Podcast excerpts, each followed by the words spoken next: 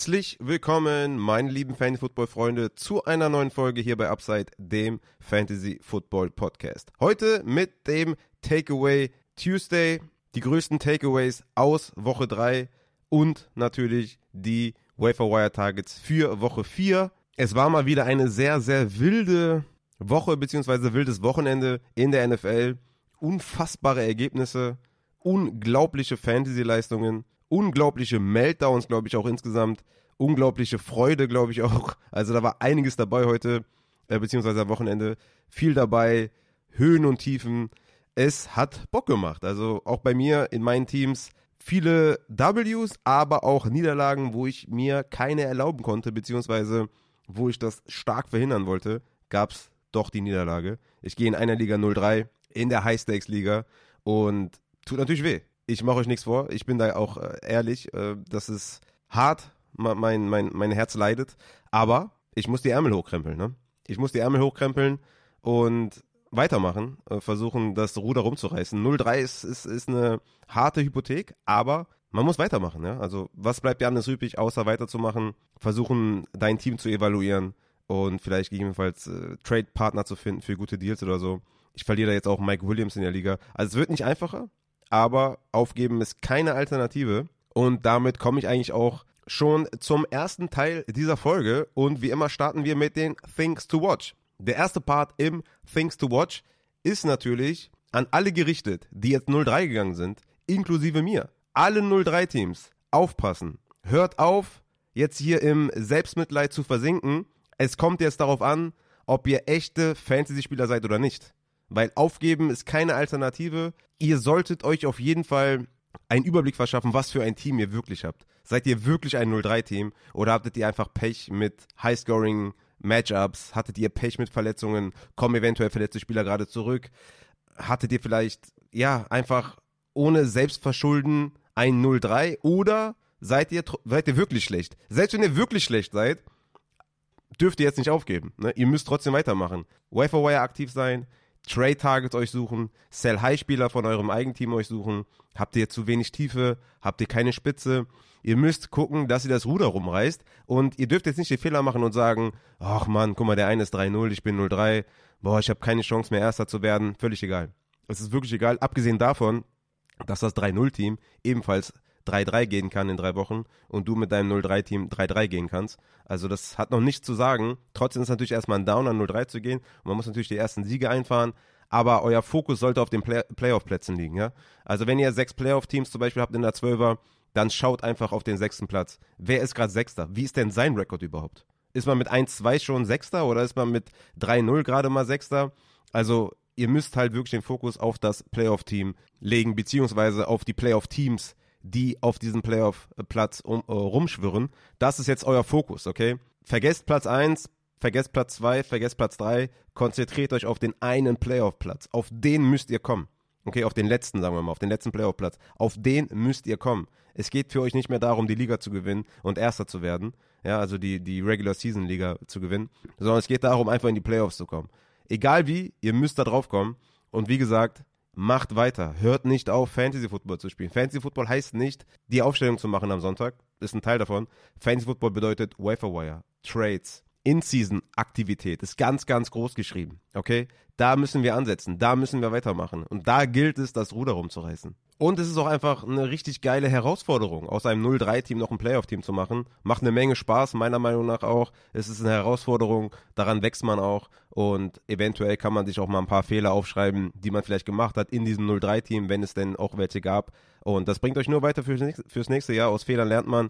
Und deswegen weitermachen, ganz, ganz wichtig am Ball bleiben. Und dann den Playoff-Einzug richtig hart genießen. Deswegen, let's go, ab in die Playoffs, trotz 0-3. Dann der zweite Part im Things to Watch. Boom Bust Flexer lebt damit. Lebt damit, dass ihr in eurem Team Boom Bust Flexer habt. Lebt damit, auf der Flex einen Boom Bust Spieler aufzustellen. Lebt damit, dass McKinnon erst 1,5 und 3,7 Fantasy-Punkte macht und dann 16,3. Lebt damit, dass Madison 3,4 Punkte macht und jetzt 15. Lebt damit, dass Romeo Daubs 16 Punkte macht dann 4 und dann wieder 16 Punkte. Lebt damit. Das sind diese Kind of Spieler. Das sind Flexer, für die Upside. Seid euch bewusst, dass die auch Bust-Faktor haben, Bust-Level haben. Gabe Davis, erste Woche 4 Punkte, jetzt 18 Punkte in Woche 2 und in Woche 3 mit Touchdown nur 9 Punkte quasi. Aber auch er ist ein Boom-Bust-Flexer. Lebt damit, dass ihr solche Spieler habt und seid froh, dass ihr solche Spieler habt, denn solche Spieler gewinnen euch auch mal Wochen. Dann der dritte Part im Things to Watch. Die Snap Trends. Bijan Robinson hat über die ersten drei Wochen einen guten Trend bei den Rush Shares. In Woche 1 40%, in Woche 2 54% und in Woche 3 58%. Man kann nur hoffen, dass es weiter in die Höhe geht und vielleicht so bei 65% oder so sich eingliedert. Also gute Zeichen bei Bijan, dass die Snaps steigen. Er hatte jetzt in Woche 3 die schlechteste Performance im Fantasy Football, aber die Snaps sind gestiegen. Dann Tajay Spears hat Derrick Henry in zwei von drei Wochen outsnapped. In Woche 1 47% zu 56% für Spears. In Woche 2 war es ein Spiel in Führung für Tennessee, 73% zu 35% für Henry. Und in Woche 3 38% zu 56% für Spears. Season-wise sind wir jetzt bei 53% zu 49% für Henry. Aber wir sehen hier eine ganz klare Tendenz, dass die Tajay Spears trauen, dass sie ihn einsetzen auf Third Down, auf Long Down und auch auf dem einen oder anderen Rushing Down. Also Derrick Henry ist kein Top 5 Running Back mehr in der NFL Fantasy-wise, weil er einfach die Snaps nicht sieht, wenn sie im Rückstand sind. Das ist ein Alarmzeichen für alle Henry-Owner. Henry ist immer noch ein solider Running Back 2. Er ist für mich auch kein Running Back 1 mehr, also kein Running Back 1, den ich ohne Sorgen aufstelle. Davon gibt es eh nicht mehr viele, muss man auch fairerweise sagen. Aber Derrick Henry ist nicht Game Script Proof. Und das ist einfach die Realität. Er hat immer noch einen hohen Rush Attempt Share, ja. 79% in Woche 1, 74% in Woche 2, 73% in Woche 3. Auch da geht der Trend nach hinten. Aber 75% Rush Attempts über die ersten drei Wochen. Ich meine, ne, damit kann man auf jeden Fall leben. Das sind 15 Attempts in Woche 1, 25 in Woche 2, wo sie in Führung waren, und 11 in Woche 3 mit Rückstand die ganze Zeit. Also, das ist eine Sache, die man beobachten muss. Und ich glaube, nach drei Wochen haben wir da schon eine ganz solide Sample Size und können sagen, sind die Titans in Rückstand? Ist Tajay Spears deren Mann, zumindest mal auf Passing Downs? Und das tut natürlich Derrick Henry extrem weh. Henry hat zwar die hundertprozentige Inside 5 Rush Attempts, aber ja, Derrick Henry ist kein Fulltime Running Back mehr, sondern halt in Rückstand ist er der Running Back 2. Dann gehen wir zu den Seattle Seahawks. Und zwar haben wir da Kenneth Walker und Zach Charbonnet im Backfield. Walker war ja ein sehr, sehr schöner Workhorse Running Back mit 65% Snaps in Woche 1. Charbonnet mit 24%, das sah sehr, sehr schön aus. Dann in Woche 2 ein leichter Dip von 65 auf 61% von Kenneth Walker. Bei Charbonnet ein Dip nach oben von 24% auf 28%. Und jetzt in Woche 3 Kenneth Walker mit 49%, Zach Charbonnet mit 44%. Also da haben wir eine klare Richtung, dass Zach Charbonnet mehr sieht. Er sieht 100% Two-Minute-Snaps, jetzt Back-to-Back-Weeks, in Woche 2 und 3 100% gesehen. In Woche 1 war das noch DJ Dallas, da hat Kenneth Walker auch 0% gesehen. Aber jetzt sieht Charbonnet auch Rushing Attempts. Kenneth Walker ist immer noch mit 71, 77 und 55% klarer Rush Attempt Leader. Dennoch, Zach Charbonnet von 18% auf 27% in Woche 2 zu 3 zeigt ganz klar, er wird eingesetzt und zeigt auch ganz klar, Zach Charbonnet ist mitnichten ein Drop-Kandidat, sondern halt eher jemand, der sich gerade den Weg erarbeitet zu Snaps. Hatte ja auch jetzt in Woche 3 11 Opportunities. Walker ist immer noch relativ safe, würde ich sagen. Hatte auch vier Targets, 22 Opportunities zu 11 von Charbonnet. Das sieht immer noch solide aus und war wahrscheinlich immer noch ein kleiner Stil im Draft, Kenneth Walker. Aber Charbonnet kommt langsam. Das müssen wir weiter beobachten, wohin das dann führt. Dann haben wir Brees Hall. Brees Halls Snaps steigen. In Woche 1 32%, in Woche 2 33% und in Woche 3 48%. Es ist immer noch nicht genug, dass man ihn aufstellen kann. Er hatte 14 Opportunities in einem absolut kotigen Team, wo auch noch ein Michael Carter rumschwimmt und ein Devin Cook. Devin Cook hatte 11 Opportunities und verliert langsam seinen Job, zu Recht. Ne? Ähm, ist auch ein Drop-Kandidat, kann ja auch schon mal spoilern. Ich habe auf YouTube ein Drop or Not Video rausgebracht, das könnt ihr auch gerne abchecken in der Folgenbeschreibung. Da sage ich auch, Delvin Cook ist droppable auf jeden Fall. Brees Hall ist derjenige, den man holen muss. Und Brees Hall ist ein kleiner Buy-Low-Spieler, weil es ja nur besser werden kann. Ne? Er, er wird mehr Snaps noch sehen, er wird noch mehr Opportunities sehen und hoffentlich trainen die Jets für, einen, für einen Quarterback, damit das in die richtige Richtung geht. Und selbst wenn sie es nicht tun, ist Brees Hall trotzdem ein Buy-Low-Spieler, weil er hat null Fantasy-Production und seine Snaps und seine Rushing Attempts steigen von Woche zu Woche. Deswegen Brees Hall, Buy-Low, es geht in die richtige Richtung. Dann hatten wir jetzt die erste Woche Sample Size von der Browns Situation im Backfield ohne Nick Chubb. Jerome Ford hatte 55% Snaps, Kareem Hunt 21% und Pierre Strong noch 12%. Routes Run war Ford mit 22 zu 5 klarer Leader. Rush Attempts 10 zu 6 für Ford gegen Pierre Strong. Hunt hatte 5 und die Opportunities waren 13 zu 8 für Ford und Strong noch mit 6 Opportunities. Ich denke, dass die Opportunities von Strong noch zugunsten von Hunt ausfallen und dass Hunt eher weniger noch in die, in die Ford-Snaps und Touches frisst, sondern halt in die von Strong frisst. Deswegen ist Jerome Ford für mich jemand, den ich jetzt vielleicht mal günstig holen würde, weil man schon, oder es gibt bestimmt Leute, die haben jetzt Angst vor Kareem Hunt, der auch jetzt im ersten Spiel relativ viel gesehen hat. Aber wie gesagt, ich glaube, dass Hunt mehr in die Pierre Strong Snaps fressen wird und weniger in die Jerome Ford Snaps. Und deswegen würde ich mal fragen, was man für Jerome Ford gerade ausgeben muss und würde den gegebenenfalls günstig holen. Aber auch hier etwas, was man beobachten muss, ob Pierre Strong weiterhin die, die Opportunity sieht, weil das tut natürlich schon auch beiden weh, ne? sowohl Hunt als auch Ford muss man auf jeden Fall im Auge halten. Dann haben wir noch die Washington Commanders im Rückstand gesehen diese Woche und da haben wir einen ja, Brian Robinson Downfall gesehen in Sachen Snaps, nämlich 63% Snaps für Antonio Gibson, 37% für Brian Robinson, 28 zu 6 Route Run für Antonio Gibson und das ist halt so ein kleiner Downer nach der 28-Punkte-Woche gegen Denver. Jetzt die sieben Punkte gegen Buffalo und nur 10 Opportunities für Brian Robinson. Hat damit 70 Yards sogar gemacht, also richtig, äh, richtig äh, gut. Aber gegen Denver kann man anscheinend auch gut laufen. Deswegen hatte da auch die zwei Touchdowns erlaufen gegen Denver. Zu Denver kommen wir ja gleich noch. Aber Brian Robinson war ja auch so, ich konnte mich nicht entscheiden bei dem Buy-Sell in der Bonusfolge auf Patreon.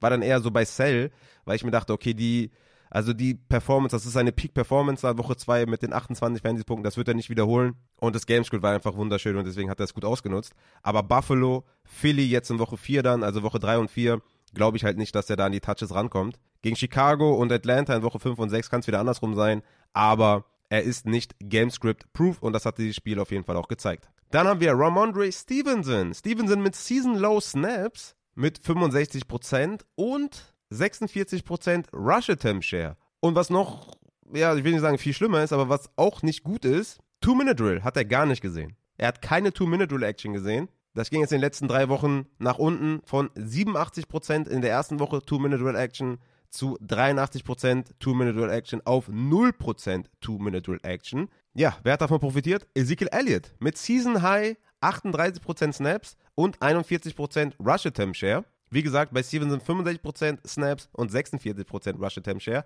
und eben 100% Two-Minute-Roll-Action für Ezekiel Elliott. Stevenson immer noch mit 22 Opportunities, Season High übrigens, lustigerweise.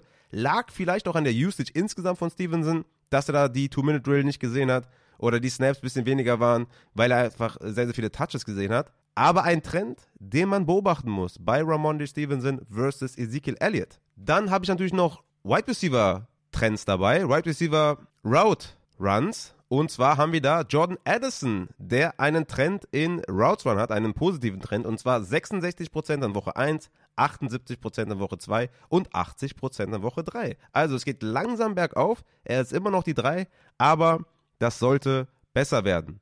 Und es ist ja auch schon akzeptabel. Woche 1 war halt wirklich gar nicht gut. Aber jetzt in Woche 3 80% Routes Run. Damit kann man auf jeden Fall leben. Marvin Mims, der Rookie von Denver, hat auch einen positiven Trend in Sachen Routes Run von 15% in Woche 2 zu 28% in Woche 3. Ist immer noch nichts, was du aufstellen kannst, aber das sollte man auch beobachten, ob das nicht noch mehr in die Höhe geht. Dann Tank Dell von den Houston Texans. Die zweite Woche in Folge die meisten Targets aller Wide Receiver gesehen. 10 Targets und 7 Targets. Dazu letzte Woche 5 Snaps und diese Woche 2 Snaps mehr als Nico Collins. Also er scheint da als Wide Receiver 1 zu operieren. Und das, ja, sieht man auch in im Target Share. In den letzten zwei Wochen Target Share für Tank Dell, Woche 2 23%, Nico Collins 20%. In Woche 3 24% Target Share für Tank Dell. In Woche 3 für Collins 10% Target Share.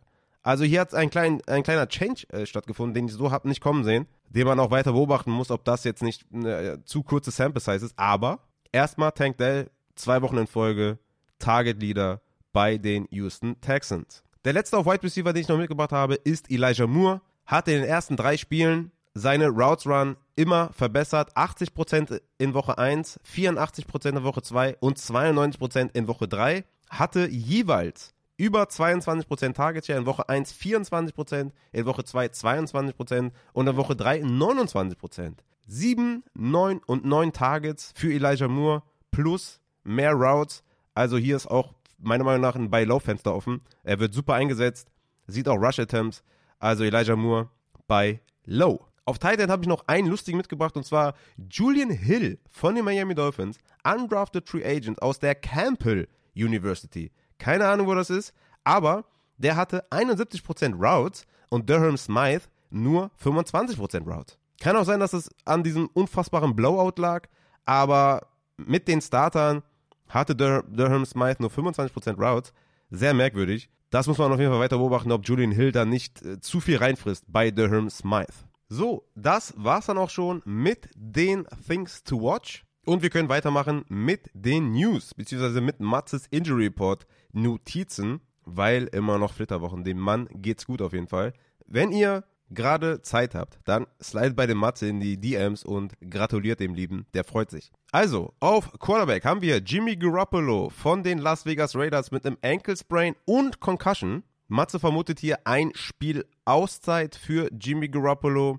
Hat ja auch schon die Vorgeschichte mit dem High Ankle Sprain und Foot Fracture in 2022. Vielleicht auch ein Spiel out wegen der Concussion. Mal schauen, wie sie da mit Jimmy vorgehen. Muss man auf jeden Fall beobachten. Derek Carr von den New Orleans Saints mit einem AC Joint an der Schulter ist auch der Wurfarm tatsächlich. Hurts hat letztes Jahr zwei Spiele damit gefehlt und Fields damit ein Spiel gefehlt. Angeblich eine Season-Ending Injury vermieden. Daher vermutet der Matze, dass kein großer struktureller Schaden ist. Matze vermutet, dass K eventuell zwei Spiele ausfallen könnte. Also hier natürlich James Winston gerade in Superflex-Ligen vom Waferwire zu holen.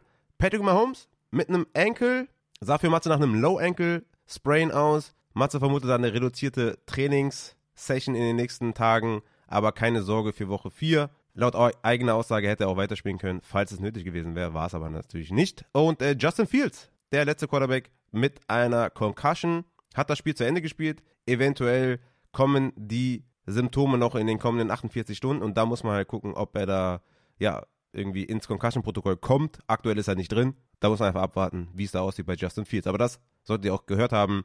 Aber Justin Fields ist ja eh droppable. Kommen wir zu den Running Backs. Gus Edwards mit einer Concussion muss man beobachten, ob der gegebenenfalls ausfällt für nächste Woche. Melvin Gordon hat er dann übernommen, der hat sich aber dann auch verletzt am Bein. Drake also der einzige gesunde Running Back momentan bei den Baltimore Ravens, weil Justice Hill ja auch eventuell länger ausfallen soll.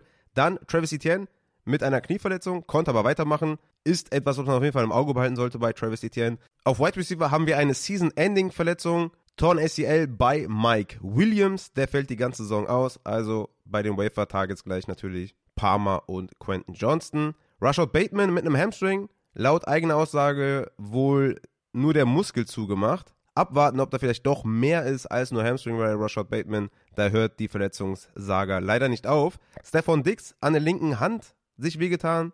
Hoffentlich nichts Ernstes, aber auch das sollte man weiter beobachten. Kevin Ridley mit einem wahrscheinlich MCL-Sprain konnte weitermachen, ist nach dem Tackle da liegen geblieben, konnte weiterspielen. Hat jetzt auch nicht so die Zahlen abgeliefert. Also auch etwas, was man im Auge behalten sollte bei Kevin Ridley. Hatte er letzte Woche schon am Knie die Schmerzen gehabt, beziehungsweise reduzierte Snaps gesehen. Diese Woche auch wieder nach einem Tackle ans Knie gefasst. Dann Jonathan Mingo mit einer Concussion. Auch das muss man im Auge behalten. Und ansonsten war es das mit dem kurzen, aber knackigen Injury Report für Woche 3 oder aus Woche 3. Und damit können wir zu den Takeaways kommen. Takeaway Tuesday, Game by Game, ihr kennt es. Und wir starten mit den Tennessee Titans bei den Cleveland Browns. 27 zu 3 haben die Browns die Titans überrannt. Deshaun Watson sah wirklich fresh aus. Also Ich meine, man wünscht es ihm natürlich nicht, aber Fantasy-wise kann man dann nur sagen, ja, nice, okay. Also das sah auf jeden Fall schon mal besser aus als davor die Wochen.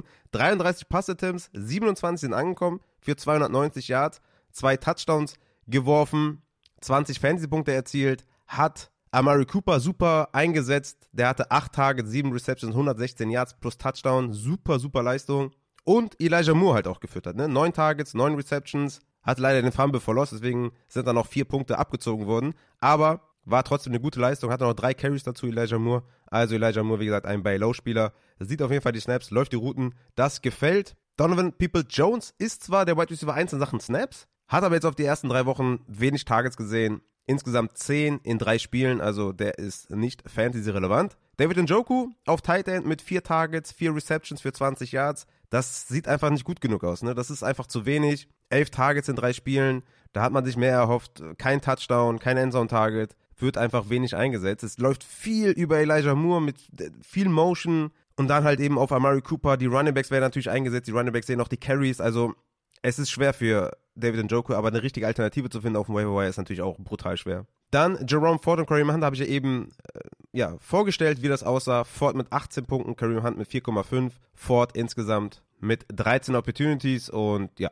40 zu 14 Snaps. Das sah auf jeden Fall solide aus. Ich denke mal, dass Kareem Hunt die Pierre Strong Snaps demnächst übernimmt und dass Ford meiner Meinung nach weiterhin Leadback bleibt. Kommen wir zur Gegenseite. Die Tennessee Titans. Hier ist tatsächlich von den Receivern niemand spielbar außer Hopkins. Der sieht einen guten Target Share, sieht die Targets. Den kann man natürlich aufstellen, den muss man aufstellen, weil es ist halt die Andrew Hopkins. Aber die Offense stinkt halt, ne? Also ich brauche euch da nicht nichts zu sagen. Also das, ich meine, die Browns Defense ist auch super. Also klar, die, die Browns Defense ist for real. Aber Ryan Tannehill hat jetzt gegen die Chargers 24 Mal den Ball geworfen, gegen Cleveland 25 Mal den Ball geworfen. Die waren halt die ganze Zeit im Rückstand und Tannehill wirft 25 Mal den Ball. Also das ist einfach, ist einfach zu wenig und ich habe da wenig Hoffnung, dass das irgendwie über die nächsten Spiele besser wird. Also außer Hopkins und Henry kann man da, glaube ich, keinen spielen. Und Henry, wie gesagt, habe ich auch eben vorgestellt, verliert die Snaps auf Passing Downs und wenn sie im Rückstand sind, ja, gibt es einfach mehr Passing Downs und dann ist Henry derjenige, der der Running Back 2 ist. Henry mit 11 Attempts für 20 Yards, 0 Targets, 2 Fantasy-Punkte. Natürlich eine krasse Enttäuschung gewesen. Dann die Indianapolis Colts bei den Baltimore Ravens. Es war wieder Minshew Mania, 22 zu 19 für die Indianapolis Colts. Ich habe mir ein bisschen mehr erhofft von Minshew als 12 Fantasy-Punkte, aber okay, 44 Mal den Ball geworfen für 227 Yards und einen Touchdown. Ich habe mir halt mehr erhofft, aber gut, ich meine, die Punkte nimmt man mit. Wenn man vielleicht gerade Daniel Jones irgendwie auf Quarterback hatte, war das immer noch gut genug. Michael Pittman wieder super eingesetzt, der hatte 11 Targets, 9 Receptions für 77 Yards. Alec Pierce ist da der Wide Receiver 2 in Sachen Snaps und Routes Run mit Season High 7 Targets. Hatte nur 3 Receptions und 43 Yards, aber er ist da auf jeden Fall der Wide Receiver 2, weil Josh Downs ist halt nur der Slot-Wide Receiver. Sieht aber auch ganz guten Target Share. In Woche 1 7 Targets, 5 Targets, jetzt 12 Targets für 8 Receptions, 57 Yards. Das ist okay. Er ist halt der Slot-Wide Receiver, sieht halt keine Outside-Snaps, aber das ist auch, ist auch in Ordnung. Da, so wurde er auch gedraftet. So, denke ich mal, werden wir ihn auch spielen als Volume-Guy im Slot mit eventuell bisschen wenig Upside, aber Josh Downs ist jemand, den ich schon auch vom Waiver holen würde. Ansonsten kann man hier aktuell von den Receivern keinen spielen. McKenzie sieht zu wenig, Pierce hat zu wenig Production, Kyle Granson auf Tight End natürlich jemand, der immerhin Routen läuft und, und, und Snaps sieht. Also ich meine, das ist ja auch schon bei Tight Ends äh, was wert, aber Target-wise zu wenig, ne? 14 Targets in drei Spielen. Kann man nicht wirklich aufstellen, aber im Tight End Landscape ist Granson immer noch jemand, den man, äh, den man streamen kann. Die Running-Situation ist out of control auf jeden Fall. Zach Moss ist ein absolut, absoluter Workhorse Running Back, solange JT nicht da ist. Ist halt jetzt die große Frage, was passiert mit JT? Kommt JT in Woche 5 zurück zu den Colts? Oder tradet jemand für ihn. Ich kann mir halt nicht vorstellen, dass irgendjemand für Jonathan Taylor tradet, äh, zumindest nicht das, was die Codes aktuell wollen. Die Dolphins haben gerade gezeigt, beeindruckend, äh, wie sie ihre Runningbacks einsetzen können mit Mostard, A-Chain, Jeff Wilson kommt zurück. Also die haben das Speed ohne Ende. Ich kann mir nicht vorstellen, dass die da einen First abgeben oder Waddle abgeben. Das macht für mich keinen Sinn. Die Ravens haben natürlich jetzt so ein bisschen Running Back Fragezeichen, auch mit Gus Edwards jetzt im äh, Concussion-Protokoll und ja, aber auch die, was sollen die abgeben, ne? Also die haben auch kein Money. Die, die Browns haben jetzt Kareem Hunt geholt, Ford, Hunt, Strong, also meiner Meinung nach passt das soweit. Wer soll für Jonathan Taylor traden? Und jetzt natürlich die große Frage, Zach Moss als absoluter Workhorse mit 64 zu 18 Snaps und 33 Opportunities für 22 Fantasy-Punkte. Ist das jetzt ein Sell High oder ist das ein Hold? Ich glaube, dass JT zurückkommt. Ich glaube, JT kommt zurück und ich glaube, JT wird dann direkt wieder Leadback werden. Ich denke, der Zeitpunkt, Zach Moss zu verkaufen, ist jetzt. Jetzt ist der Zeitpunkt, ihn zu verkaufen. Er hatte seine zwei Workhorse-Games, er hat abgeliefert. 19 Punkte, 22 Punkte, das will man nicht abgeben. Ich würde natürlich auch hier gucken, dass ich einen Running Back dazu äh, zurückbekomme, der auch Leadback ist in seiner eigenen Offense. Ein Javonte zum Beispiel, bleibt er weiterhin Leadback. Die Zahlen sehen nicht gut aus, die Punkte sind nicht wirklich da, aber er ist halt wirklich Leadback in der Offense der Broncos. Man würde natürlich da jetzt für Woche 4 auf jeden Fall mal ein, eine Production, eine Fantasy Point Production hinnehmen, ja, oder Reduzier äh, Reduzierung hinnehmen. Also Javonte wird wahrscheinlich weniger Punkte machen als Zach Moss in Woche 4. Aber was passiert in Woche 5 bei den Codes? Kommt JT zurück? wird Moss kein Faktor mehr sein. Ja, oder deutlich weniger äh, Anteile sehen als jetzt. Ja, das ist halt das Game, was man jetzt spielen muss. Das ist das Spiel mit dem Feuer. Zach Moss jetzt verkaufen gegen einen Javonte, der deutlich weniger Fantasy-Punkte macht und in Woche 4 auch machen wird, aber dann nach Woche 4, wenn JT zurückkommt, mehr Touches sehen wird als Zach Moss. Und das ist halt das Spiel, was man spielen muss. Reitet man die Welle, bis nicht mehr geht, also vielleicht ist Woche 5 nicht mehr geht, ja, und dann guckt man ein bisschen in die Röhre. Das ist jetzt was man entscheiden muss. Ich würde mich fürs Verkaufen entscheiden. Auf der anderen Seite haben wir die Baltimore Ravens mit Lamar Jackson, der wieder Fantasy-Punkte gemacht hat, 27 Fantasy-Punkte erzielt, 202 Passing Yards, aber eben 101 Yard am Boden, zwei Touchdowns erzielt. Ich hatte es euch ja nach Woche 1 gesagt, ne? da war ja auch eine Mailback-Frage nach Woche 1, beziehungsweise Rückmeldung von der Community. Boah, nur 6 Attempts für 38 Yards müssen wir uns Sorgen machen. Dann hat er in Woche 2 12 Attempts für 54 und in Woche 3 14 für 101. Es war relativ klar, dass Lamar Jackson rushing-wise wieder zurückkommen wird. Letztes Jahr übrigens genau das gleiche passiert.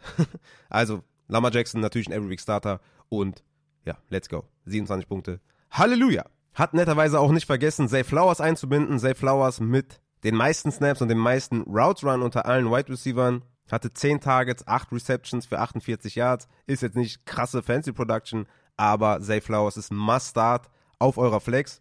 Ihr müsst damit rechnen, dass er nicht jede Woche den Floor mitbringt, dass er auch mal basten kann, aber Zay Flowers müsst ihr spielen auf der Flex. Die Snaps, die Routes Run und die Targets, die musst du erstmal sehen. Also Zay Flowers ist ein Must-Start. Und vielleicht sogar ein Buy-Low-Spieler, weil er jetzt in drei Wochen keinen Touchdown erzielt hat und halt trotzdem 13, 9 und 9 Punkte gemacht hat. Bei Low Zay Flowers. Andere Spieler würde ich jetzt hier nicht anvisieren. Aguilar mit vier Receptions, okay. Bateman halt wieder mit dem Hamstring, der ist sowieso out. Und ja, Mark Andrews müsst ihr spielen, ob ihr wollt oder nicht. Fünf Targets, vier Receptions für 35 Yards. Letzte Woche noch acht Targets und den Touchdown. Auch damit muss man rechnen auf Tight End. Mark Andrews natürlich weiterhin spielen, keine Frage. Auf Running Back hatten wir eine Leadback-Rolle für Gus Edwards bis er halt die Concussion hatte. Dann war er raus und dann hat Melvin Gordon übernommen. Aber das sollte uns ein Zeichen geben für nächste Woche, dass wir Gus Edwards, sollte er nicht im Concussion-Protokoll enden und spielen gegen Cleveland, dass wir ihn aufstellen können.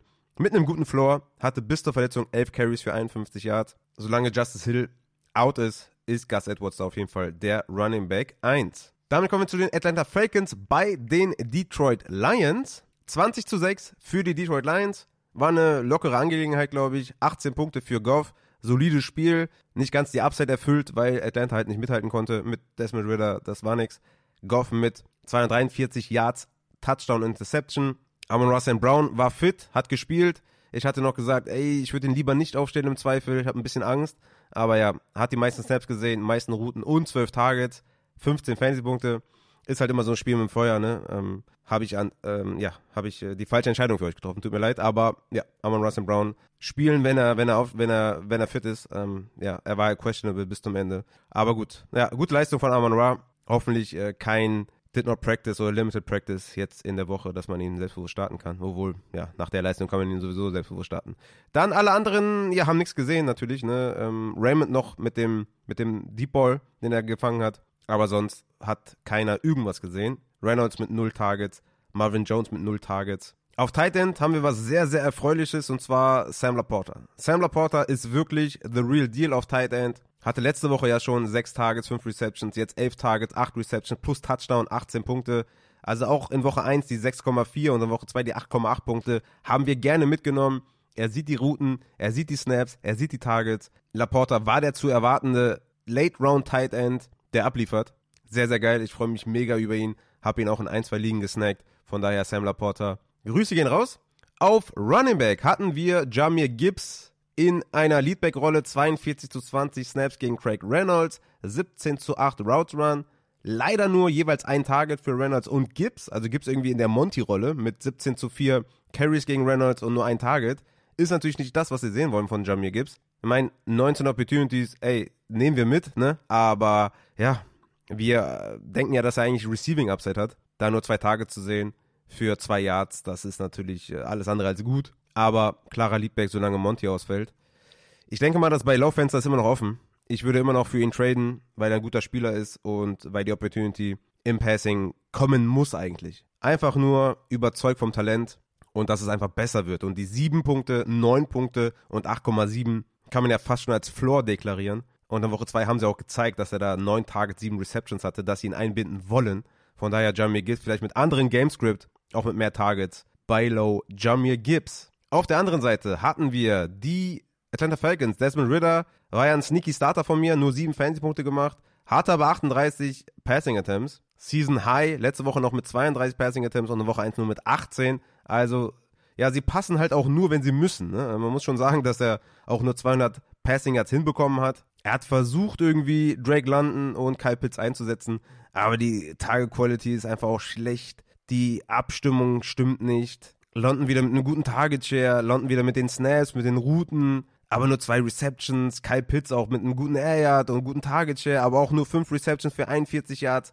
Ich meine, das ist die beste Vorstellung hier von Kyle Pitts, ne? Season High mit neun Targets, Season High mit fünf Receptions. Ja, aber es ist zu wenig, ne? Also, ich hatte ihn auch im Draft immer so eher so als Late Rounder deklariert, so achte, neunte Runde mit festem Thailand-Spot und man sieht halt warum. Ja, also Talent ist da, aber die Umgebung ist halt so, so mies. Sie laufen halt trotzdem den Ball, obwohl sie im Rückstand sind. Und ich sehe da echt wenig Upside. Plus Jonu Smith wird dann auch eingebunden als zweiter Tight End, der nur vier Snaps weniger hatte als Kyle, Pitt, als Kyle Pitts und zehn Routen weniger gelaufen ist als Kyle Pitts, aber eben auch acht Targets hatte. Fünf Receptions für 37 Yards. Zusätzlich haut das noch rein, also das ist einfach tough, muss man sagen. Die Falcons Receiver tun einem ja schon fast leid und alle Fantasy-Owner können es halt nicht glauben, was da passiert. Sechs Punkte auf dem Scoreboard für Atlanta, 20 für die Detroit Lions und ja, kein Receiver macht über 6,2 Punkte.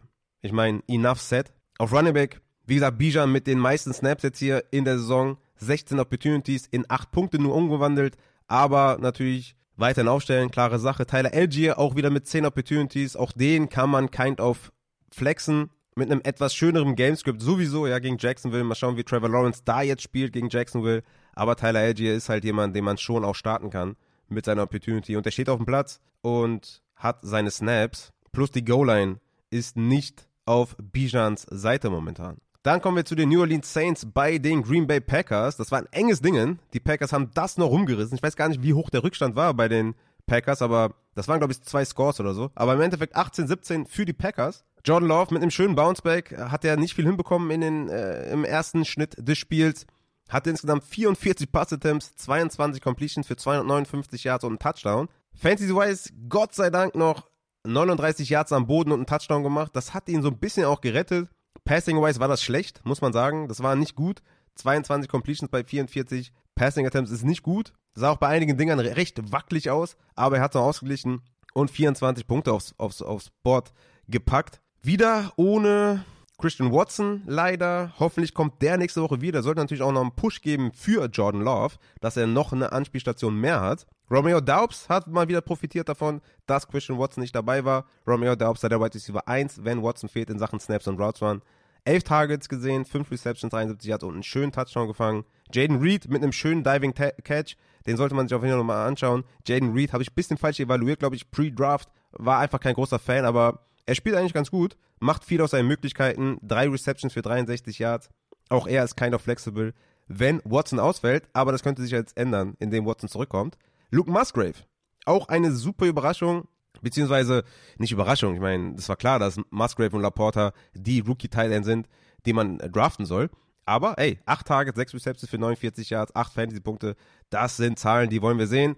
Das ist auf jeden Fall streamable und das ist ja fast schon äh, Titan 1 Usage. Also von daher, Luke Musgrave, sehr, sehr cool. Auf Running Back, ja, Dylan hätte davon profitieren sollen, dass Jones fehlt. Hatte auch die meisten Snaps mit 41 zu 31 gegen Patrick Taylor. Hatte auch die meisten Opportunities mit 11 zu 7 gegen Patrick Taylor. Aber 11 Opportunities für einen schlechten AJ Dillon ist natürlich nicht. Wir hoffen, dass Aaron Jones wiederkommt. Dann müssen wir über AJ Dillon nicht mehr reden. Kommen wir zur anderen Seite. Derek Carr mit 18 Passing Attempts, Winston mit 16 Passing Attempts. Also haben wir da 34 Passversuche. Das ist in Ordnung, ist eine gute Pace. Ich gehe davon aus, dass James Winston nächste Woche startet gegen Tampa Bay. Von den 34 Passversuchen hat Olave 11 gesehen, Michael Thomas 9 gesehen, Olave mit 14 Punkten, Michael Thomas mit 8 Punkten. Michael Thomas für mich ja sowieso ein Flexer, den ich aufstellen würde. Chris Olave jemand, wo ich sage, bei High, weil der hat jetzt in den ersten drei Spielen 32 Targets, 22 Receptions und in zwei seiner drei Spiele über 100 Receiving Yards, hat 15,2 Fantasy-Punkte, 11,6 und 14,4 Fantasy-Punkte und halt kein Touchdown bisher. Deswegen, Chris Olave ist auf jeden Fall ein Bei-High-Spieler, ist für mich moving forward ein Top 10 Wide Receiver im Fantasy. Wie gesagt, Michael Thomas ist ein Flexer weiterhin. Rashid Shahid hat ja den, den Special Teams äh, äh, ähm, Touchdown gemacht, aber hat sonst halt nichts gesehen. Aber äh, ja, er ist schon, er ist schon, er ist schon, er ist schon sehr, sehr krass mit seinen wenigen Opportunities, aber hat er keine Targets gesehen. Auf äh, Tight End Jimmy Graham mit dem Touchdown, aber nur ein Target. Taysom Hill leider nur mit fünf Opportunities, vier Carries und einem Target. Das war jetzt nicht so cool, da hatten wir uns mehr erhofft. Jovan Johnson mit vier Targets und zwei Receptions. Ja, also das kann man auch nicht wirklich spielen da auf Tight End. Wie gesagt, Olave, Michael Thomas, die Leute, die man spielen muss. Und auf Running Back hatten wir etwas, was ich nicht erwartet hatte, dass Tony Jones Leadback war in Snaps und Routes Run und Opportunities. 30 zu 21 Snaps und 12 zu 10 Opportunities. Ich denke allerdings, dass Evan Kamara, der nächste Woche zurückkommt, in die Tony Jones Rolle schlüpft und Kendra Miller eventuell weiterhin Standalone Value hat. Ja, ich glaube, Kendra Miller ist der Rushing Down Back im Committee natürlich mit Camara und Camara sieht die Targets, die jetzt Tony Jones gesehen hat. Tony Jones hatte vier Targets, Kendra Miller nur einen, hat er sowieso nichts gesehen und ich glaube einfach, dass es das Backfield der Zukunft aus Camara und Condra Miller besteht und nicht aus Camara und Tony Jones. Aber das muss man natürlich im Auge behalten, wie das sich weiter ausgeht. Kendra Miller war auf Short Down, auf Early Down mehr auf dem Platz. Tony Jones hat halt die Two-Minute-Drills gesehen und die Third Downs. Und deswegen glaube ich halt, dass das zu Camara geht und Condra Miller seine Rolle behält. Das nächste Spiel, Houston Texans bei den Jacksonville Jaguars, 37 zu 17 für die Houston Texans. Wir haben gleich noch ein wahnsinniges Ergebnis bei den Arizona Cardinals gegen die, gegen die Dallas Cowboys. Aber 37 zu 17 für Houston. Ey Junge, CJ Stroud ist einfach eine Maschine. Er ballt einfach. Er ist einfach am Ballen. Und sie lassen ihn ballen. Sie lassen ihn auch werfen. Im ersten Spiel 44 Pass-Attempts, im zweiten Spiel 47, jetzt 30 Pass-Attempts, vier Touchdowns in den letzten zwei Spielen, keine Interception bisher. Ich mochte CJ Stroud ja auch am College, hatte ihn über Bryce Young in meinem Ranking, also Richardson, CJ Stroud und dann Bryce Young.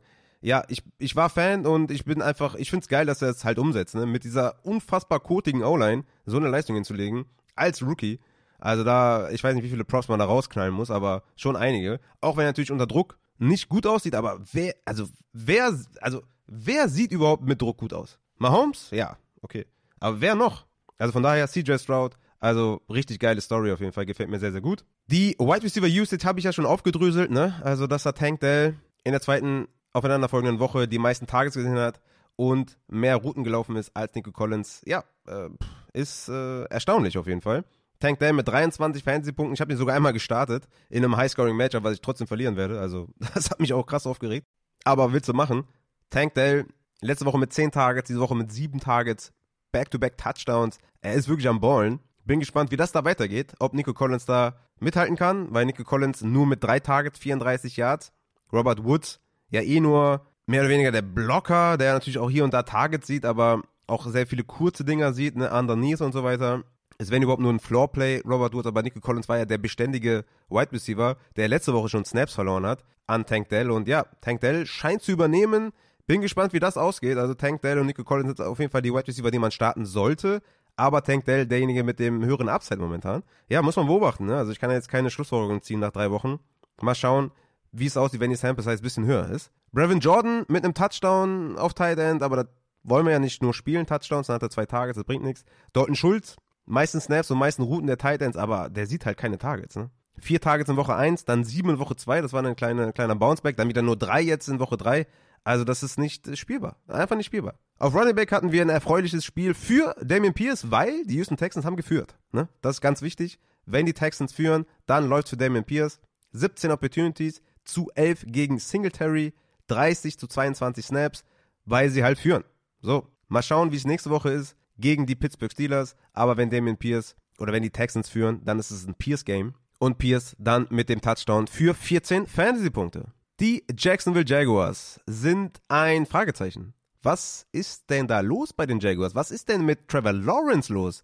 Das war doch einer der Middle Round äh, auf die man richtig Bock hatte. Aber das läuft gar nicht. Also, was ist da los? Trevor Lawrence sieht auch gar nicht gut aus. Ähm, die Offense stockt einfach. Lawrence mit 16 Punkten in Woche 1, 8 in Woche 2 und 14 in Woche 3. Hatte sogar in Woche 2 und 3 81 Passing Attempts aber ist bisher nicht über 300 Passing Yards hinausgekommen und hat nur drei Touchdowns in drei Spielen. Das ist besorgniserregend. Christian Kirk hat mal wieder profitiert von dem Ausfall von Zay Jones und vom angeschlagenen Christian Kirk, hatte die meisten Snaps und meisten Routen plus sechs Targets für vier Receptions und den Touchdown. Für mich schreit das ja so ein bisschen nach Sell High bei Christian Kirk, nachdem er in Woche 2 110 Receiving Yards hatte, als Ridley und Zay Jones angeschlagen waren. Jetzt sogar auch die meisten Snaps und meisten Routen gelaufen ist mit Zay Jones out, der vielleicht auch wieder zurückkommt. Also für mich schreit das auf jeden Fall nach einem Sell, weil ich der Offense nicht so ganz traue. Karen Ridley mit sieben Targets, drei Receptions für 40 Yards, letzte Woche acht Targets, zwei Receptions für 32 Yards. Das sieht auch nicht gut aus. Ist ganz klar angeschlagen.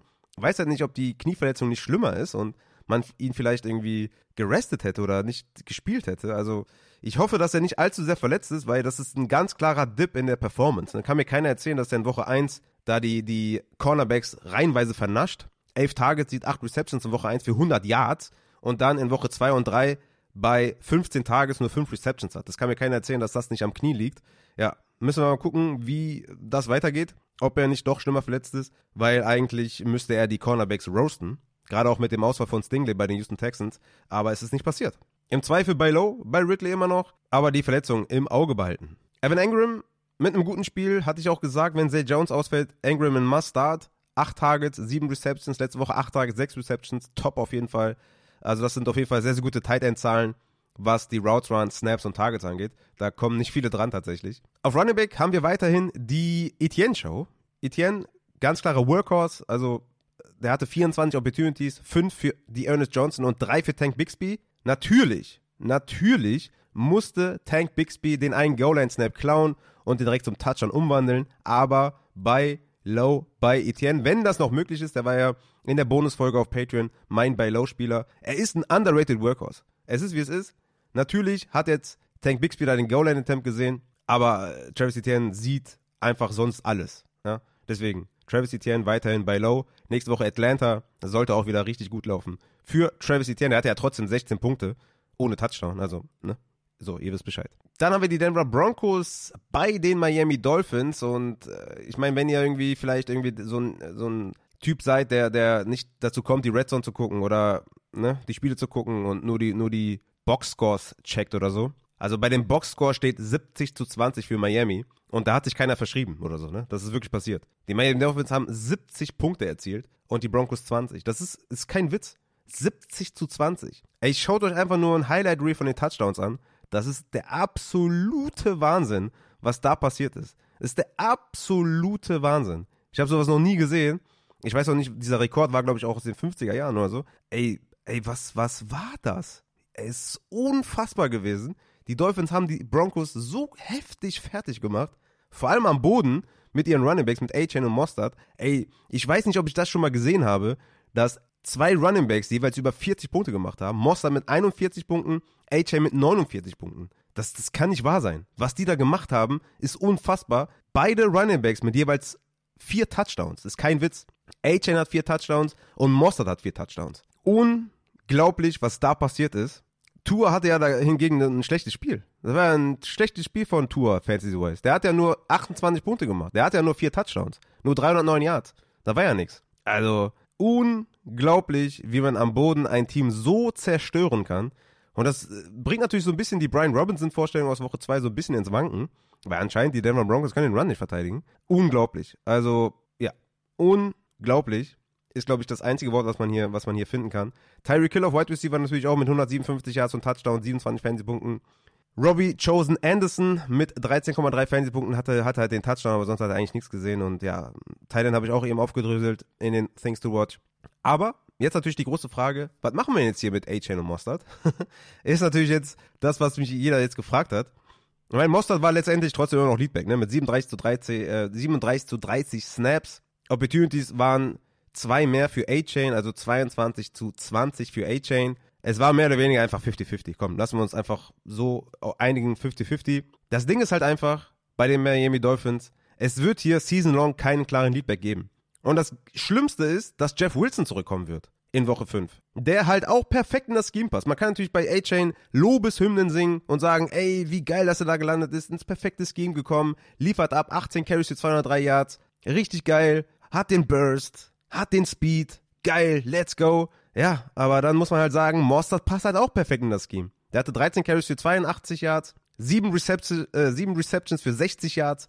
Also, die, ich meine, die bauen sich da halt ein Backfield, was halt ein modernes Backfield so macht, ja. Du hast mehrere Running Backs, die jeweils ihren Skill ausfüllen und in das Scheme passen. Und Jeff Wilson ist da keine Ausnahme. Er wird da reinkommen in das Scheme und auch gute Zahlen liefern. Und dann ist halt die große Frage, wird es ein Three-Back-Committee oder ein Two-Back-Committee? Und aus welchen Spielern besteht dann dieses Two-Man-Committee? Und aus welchen Spielern, gut, das Three-Man-Committee kann ja nur dann aus Jeff Wilson, Mostard und A-Chain bestehen. Aber die Frage ist dann bei dem Three-Man-Committee, inwiefern werden da die Snaps, Route Run und Targets verteilt?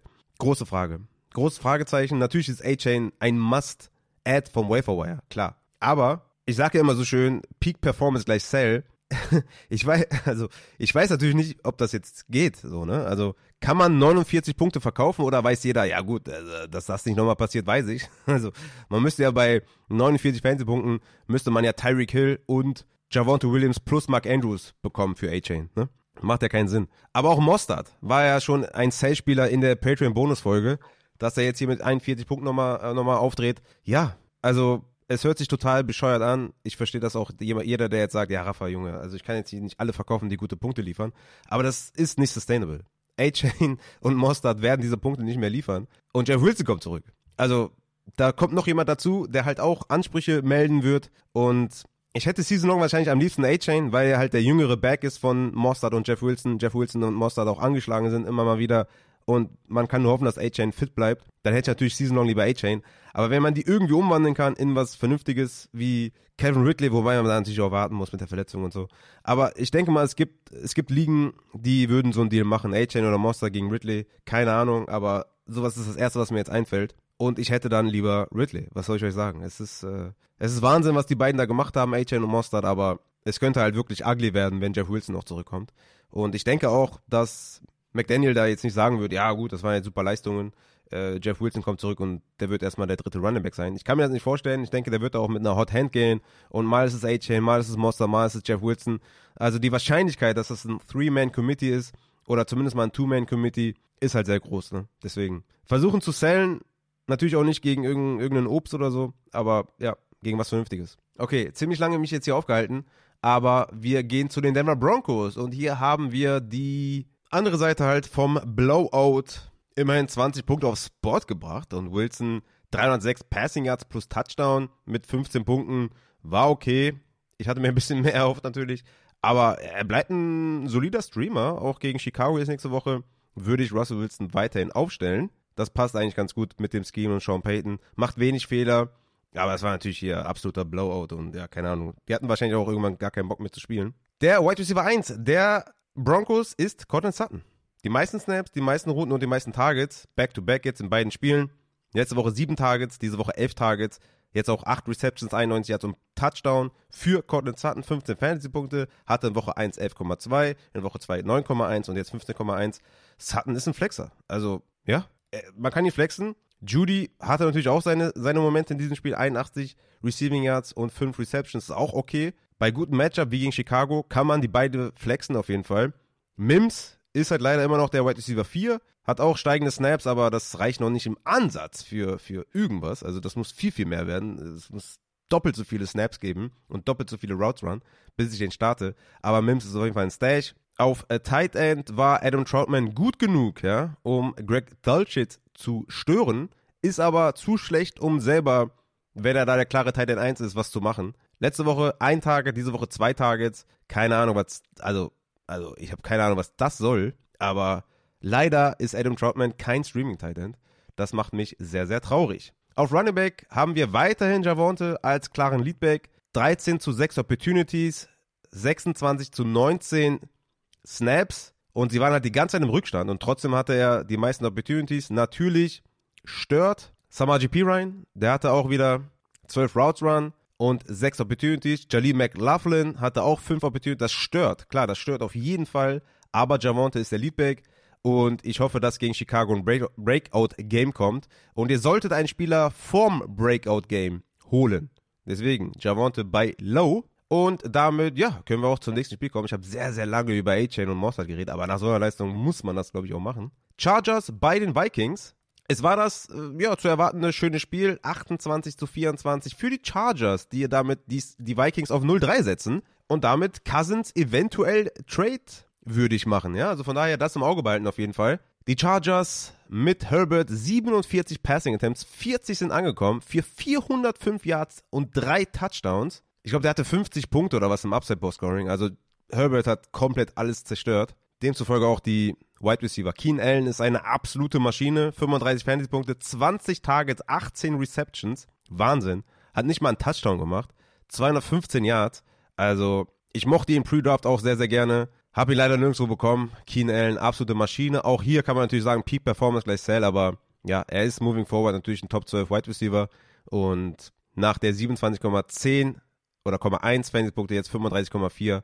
Keen Allen ist on a mission und Mike Williams fehlt die restliche Saison, der halt auch gut gespielt hat. 8 Targets, 7 Receptions, 121 Yards und Touchdown. 21 Punkte für Mike Williams, aber Season-Ending Injury. Wie gesagt, Palmer, und das habe ich glaube ich noch nicht gesagt, das habe ich da bei Wafer Report mir aufgeschrieben.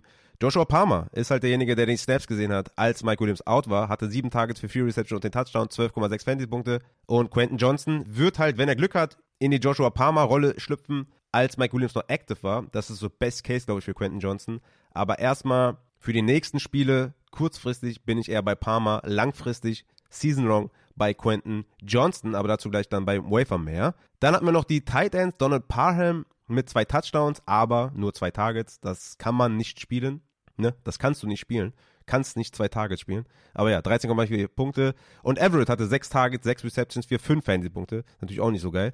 Aber wenigstens mal sechs Targets gesehen. Vielleicht profitiert er ein bisschen von Mike Williams Ausfall, ich weiß es nicht, aber das, also guck mal, ey, es ist halt Target-wise super schlecht bisher. Zwölf Targets in drei Spielen kannst du nicht aufstellen. Also Titan Landscape ist real, vielleicht desperate-wise average spielen, aber und hoffen, dass er von Mike Williams profitiert, dass er ausfällt. Aber ich kann es mir fast schon nicht vorstellen, weil er die ganze, äh, die letzten Spiele einfach auch nichts gesehen hat. Ne? Auf Running Back, Joshua Kelly wieder mal Workhorse, kann man ja sagen. Also es ist klarer Workhorse gewesen. 49 zu 16 Snaps, 13 zu 6 Routes Run, 12 zu 2 Opportunities, aber halt nichts damit gemacht. 11 Carries für 12 Yards, wild. Letzte Woche 13 für 39. Also gegen Las Vegas kann man ihn wahrscheinlich noch spielen. Also ich, ne, ist wie bei Madison halt. Madison hat auch Back-to-Back Code Games kommt dann zurück mit einer guten Leistung.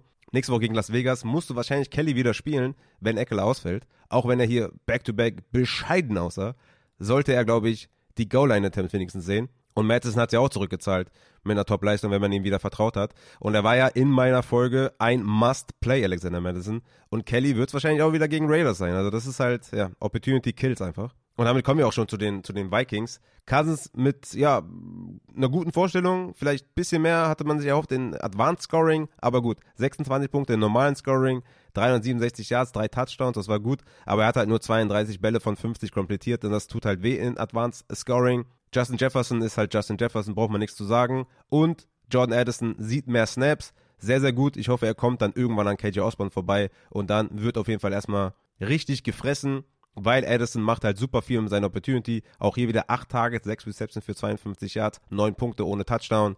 Addison bei Low, weil das sollte mehr werden die nächsten Wochen. Hawkinson ist super stabil. 9 Targets in Woche 1, 8 in Woche 2, 11 in Woche 3. Super stabil. Hat halt diesmal keinen Touchdown gefangen, aber 10 Punkte ohne Touchdown. Let's go.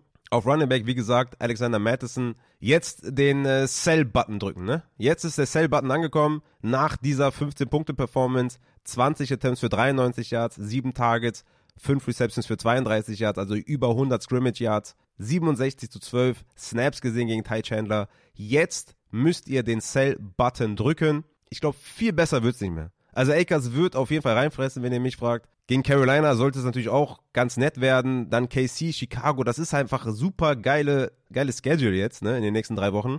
Aber ich glaube, viel, viel besser wird es nicht mehr. Und meiner Meinung nach muss man jetzt den Sell-Button drücken, bevor der dann irgendwie gegen Carolina und KC wieder reinkotet. Ja, macht das Beste draus, Leute. Ich glaube, Akers wird massiv stören. Und ein Committee aus zwei schlechten Backs, das, das äh, will niemand sehen. Das will niemand haben auch, ne? Damit zum nächsten Spiel und das sind die New England Patriots bei den New York Jets. 15 zu 10 für die Patriots in einem kotigen Spiel, wie ich finde. Mac Jones mit 15 Completions bei 29 Passversuchen, 201 Yards und Touchdown, 14 Punkte gemacht. Immerhin gegen die Jets, ey, das ist besser als nichts. Hat vergessen dabei die Wide Receiver einzusetzen. Bourne mit 5 Targets, Parker mit 3. War natürlich auch jetzt nicht das beste Matchup für die, für die Wide Receiver, klar. Hunter Henry mit 5 Targets, nur 2 Receptions für 17 Yards. Pharao Brown hatte da den langen Touchdown, 71 Receiving Yards, aber das kannst du natürlich nicht spielen. Gesicki weiterhin da irgendwie nur der Tight End 2. Ja, und es ist weiterhin eigentlich die Tight End Show für Hunter Henry. Den würde ich auch wieder aufstellen in nächste Woche. Und auf Running Back habe ich euch das ja dargelegt, dass Ramondre immer mehr verliert, Sieg immer mehr sieht. Aber Ramondre mit 22 Opportunities, ja, ist natürlich immer noch klarer Leadback. Man muss das nur im Auge behalten, wie da der Trend weiterhin läuft. Aber Elliott mit der besten Leistung, glaube ich, in den letzten zwei Jahren. Kommt das hin? Ja, ich glaube, das kommt hin. Wenn mich jetzt jemand fragt, bei Low Stevenson, sage ich ja. Weil die Opportunity ist da, die Targets sind auch da, was wichtig ist. Ich denke, es ist jetzt ein bei Low-Fenster offen. Vielleicht aber eher nach den Dallas Cowboys. Dann kommt New Orleans, Vegas, Buffalo, Miami, Washington. Etwas netter als jetzt gegen die Dallas Cowboys in Woche 4, wobei Connor ja auch äh, sehr, sehr gut aussah. Genau, also Wide Receiver habe ich, also beziehungsweise habe ich nicht, braucht man nichts zu sagen, das ist, äh, war nix. Und sind auch keine Starter, solange ich da keinen guten Trend erkenne bei Bourne und Parker, ist einfach zu viel Boombast. Und auf der anderen Seite ist halt Zach Wilson, so, und deswegen, also solange Zach Wilson Quarterback ist der Jets, bin ich allgemein raus bei allem, was da rumläuft. Ja? Also der hatte jetzt 36 Attempts für 18 Completions, 157 Yards. Der hat es einfach geschafft, in drei Spielen nicht über 170 Passing Yards zu kommen hat zwei Touchdowns in drei Spielen und vier Interceptions in zwei Spielen. Und ja, also ich habe es ja mehrfach gesagt, auch bei Gary Wilson, bitte sellen. Es liegt nicht an Gary Wilson. Ich mag ihn, ich liebe ihn sogar. Also wenn ich den auf der Straße treffen würde, würde ich dem einen Heiratsantrag machen, aber ich möchte den nicht in meinem Fantasy-Team haben. Neun Targets, fünf Receptions. Ich glaube, der hatte auch 30% Target-Share oder sowas. Aber ey, es ist Zach Wilson, ja, deswegen, Gary Wilson ist, wenn überhaupt, flexibel nur, man kann nur hoffen, dass da ein capable Quarterback kommt. Ansonsten kannst du Gary Wilson nicht spielen. Und auf Running Back habe ich euch das auch schon gesagt in the Things to Watch. Brees Hall bei Low. Auch wenn er hier wieder nur 2,2 Punkte hatte. Die Snaps steigen, die Opportunity steigt. Er läuft Irving Cook den Rang ab und man kann nur hoffen, dass da ein guter Quarterback kommt und er bringt halt mit fortschreitender Saison aus seinem ACL natürlich auch every rush Upside mit. Er kann immer ausbrechen, und ich denke mal, nach der Bye Week gegen die Giants kann man da mit einem festen Starter hoffentlich rechnen.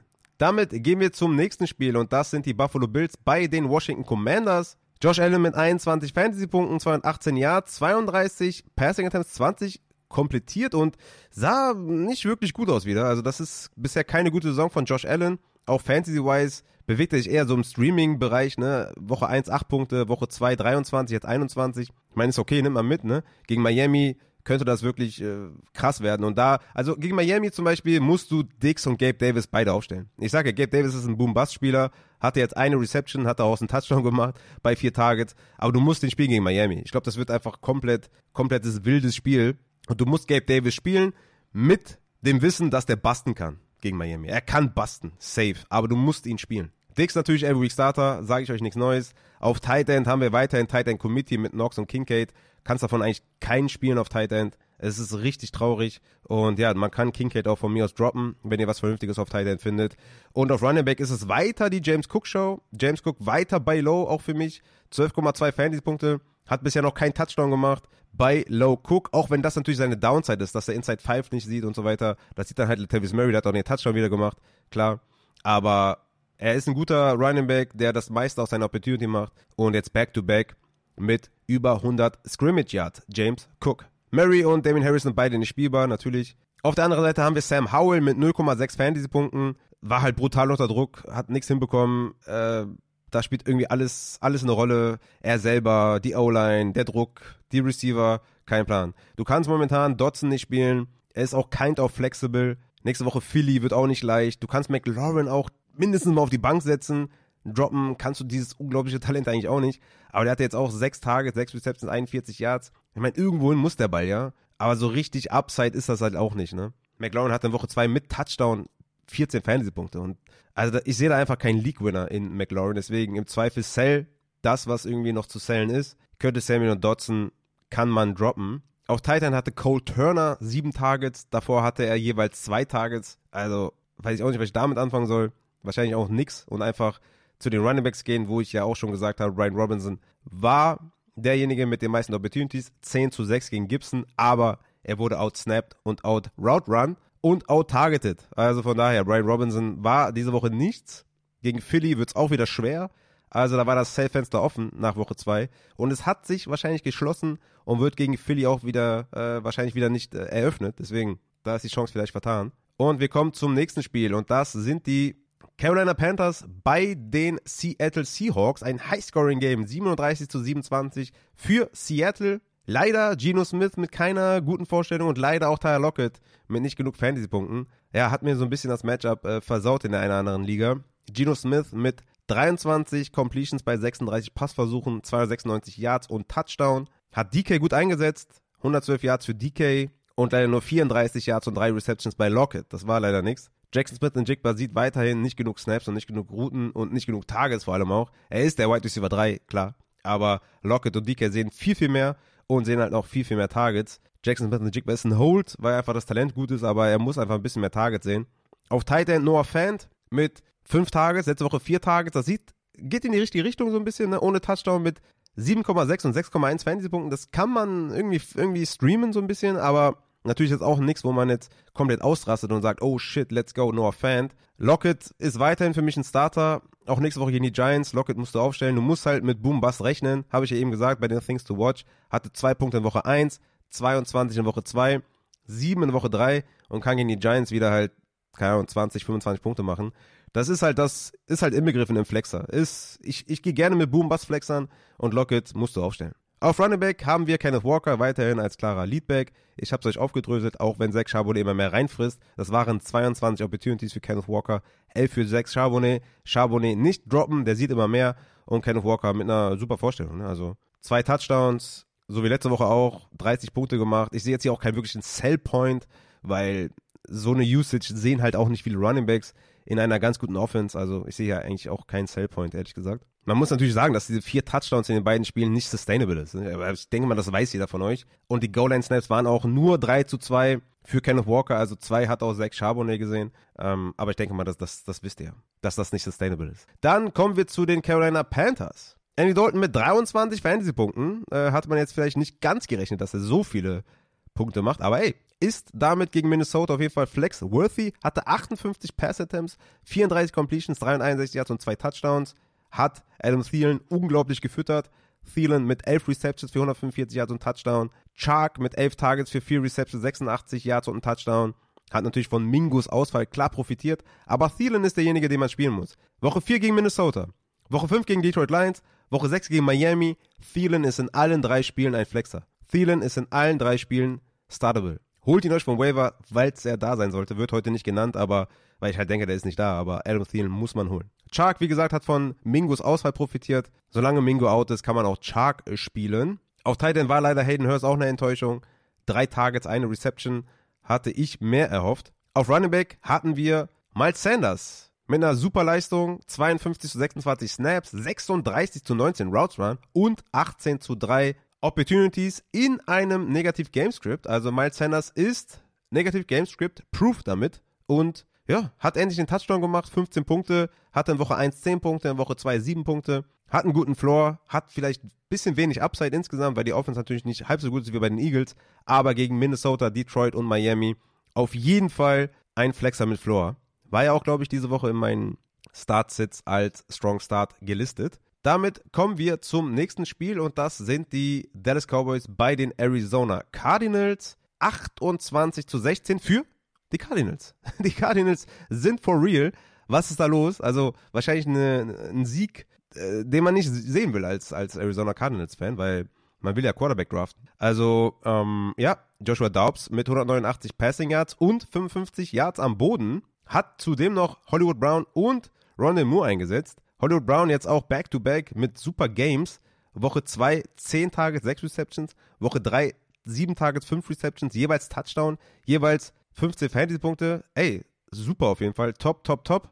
Rondell Moore, äh, ja, hat jetzt wenigstens mal die Targets gesehen. 6 Targets, 4 Receptions, 8 Yards. Hatte halt den, den schönen äh, Rushing-Touchdown. 14,2 Fantasy-Punkte. Ist jetzt nicht wirklich spielbar, meiner Meinung nach. Aber wenn sie ihn irgendwie als Dual Threat einsetzen, hatte drei Carries für 54 Yards. Aber das ist mir eigentlich zu wenig. Äh, Michael Wilson ist der Wide Receiver 2, aber sieht keine Targets, den kann man nicht spielen. Und Zach Ertz mit einem Downer. Diese Woche nur zwei Targets, zwei Receptions. Davor 18 Targets in zwei Spielen. Weiterhin Zach Ertz spielen, war jetzt mit Dallas und San Francisco in den nächsten zwei Spielen. Es ist ein hartes Matchup, aber ihr müsst ihn weiterhin spielen. Keine Frage. Auf Running Back James Conner, unglaublich. Also James Conner wirklich bisher wirklich eine krasse Leistung. 14 Carries für 98 Yards zwei Receptions für 18 Yards, Touchdown gemacht, 19 Punkte gegen Dallas. Unglaublich, war für mich ein Sit diese Woche, aber James Conner ist anscheinend Matchup proven und halt ein ganz klarer Workhorse in einem Backfield, was mit einem guten Scheme besticht. Die O-Line hält, zumindest die O-Line Run-Schemes halten. Das sieht super aus da im Run-Game. James Conner macht das Beste draus. Hatte ich so nicht erwartet. Und ja, James Conner ist, glaube ich, ein Top 12 Running Back Rest of Season. Auf der Gegenseite haben wir die Dallas Cowboys. Dak Prescott war für mich ein Sit diese Woche, weil ich dachte, die überrennen die Cardinals und hat halt kein Upside. Tatsächlich hat er 14 Punkte gemacht, aber er hatte 40 Passing Attempts, 25 Completion, 249 Yards und Touchdown Deception. Kam gar nicht klar mit den Cardinals und hat halt auch nicht irgendwie die Wide Receiver super eingesetzt. Mein Gallup hat profitiert irgendwie davon, dass Cooks nur zwei Receptions hatte und auch Lamb nicht wirklich Fuß fassen konnte, nur vier Receptions für 53 Yards. Gallup halt derjenige mit den Big Plays 92 Yards, aber das sieht nicht so gut aus. Ne? Also wir haben einen Lichtblick auf Titan mit Jake Ferguson. Den muss man natürlich jede Woche spielen. War auch diese Woche natürlich ein Streamer von mir. Sieben Tages, fünf Receptions, nice. Den muss man aufstellen. Aber insgesamt Prescott mit bisher keiner guten Saison oder Saisonleistung. Und ich mache mir ein bisschen Sorgen, ehrlich gesagt, um die Passempfänger, dass da einfach zu viele rumschwimmen, ne? Mit Gallop, Cooks und Lamb und einfach, ja, Dak Prescott gerade nicht on page mit den Wide Receivers. Auf Running Back Tony Pollard mit unglaublicher Opportunity. 26 Opportunities mal wieder, aber nur 14 Fantasy-Punkte, weil halt kein Touchdown gemacht, aber 122 Rushing Yards. Natürlich Every Week Starter, klar. Ich glaube, der ist ein Top 5 Running Back. Von daher ähm, sage ich euch da nichts Neues. Rico Dowdle mit seinen 8 Opportunities und 12 Fantasy-Punkten ist nicht spielbar, klar. Und ja, Cooks und Gallup würde ich eher nicht spielen, sondern nur Lamp aus dieser Passing Offense. Kommen wir zu den Bears bei den Kansas City Chiefs. 41 zu 10 für KC. Mit den Startern war das, glaube ich, ein 40-0 für KC. Jo, also Mahomes äh, hat das gemacht, was irgendwie nötig war. 272 Yards, drei Touchdowns geworfen. Die Wide Receiver der Chiefs kann man nicht wirklich spielen. So wie letztes Jahr halt. Schwer irgendwie da eine Konstanz reinzubringen. Wenig Upside auch, weil die alle gegenseitig sich Targets äh, klauen. Diesmal war es Rashid Rice mit den meisten Targets, aber hatte die drittwenigsten Snaps und die viertwenigsten Routes Run. Ich glaube, davon kann man einfach keinen aufstellen. Kelsey ist zurück im Fulltime-Job. 16,4 Punkte, 8 Targets, ist halt derjenige, den man spielt. Und auf Running Back hatte jeder mal was gesehen. Auf Running Back war halt, die haben halt alles zerstört. Pacheco hatte 18 Opportunities plus Touchdown. Clyde edwards hatte 15 Opportunities plus Touchdown. Und McKinnon hatte 5 Opportunities und hat damit zwei Touchdowns gemacht für 16 Punkte. Pacheco 14 und Edwards Hilaire 12. Für mich ist Pacheco der Running Back, den ich spielen werde. Zumindest Rest of Season, nächste Woche gegen Dallas. Hm, weiß ich jetzt nicht genau, ob ich den unbedingt starten möchte. Äh, gegen die Jets, äh, sorry, ist einfach ein toughes Matchup. Muss nicht unbedingt sein, aber der Floor sollte auf jeden Fall da sein bei Pacheco weiterhin. Und ist der, der Running Back to own, denke ich mal da. McKinnon, wenn man kann, verkaufen, aber ich denke mal, den habt ihr gar nicht erst und äh, niemand wird den kaufen bei 5 Opportunities. Dann kommen wir zur Gegenseite, die Chicago Bears mit Justin Fields, 22 Pass-Attempts, 11 komplettiert, 99 Yards in der Luft, ein Touchdown. 11 Carries für 47 Yards. Und ja, Justin Fields ist droppable. Jeder, der den in der Offseason verkauft hat, nach meinem Advice in Superflex zumindest mal, hat alles richtig gemacht. Jeder, der ihn gekauft hat, hat wahrscheinlich alles falsch gemacht. Hat sich auch im Interview beschwert, dass das Scheme und das Coaching an seinen schlechten Leistungen Schuld hat.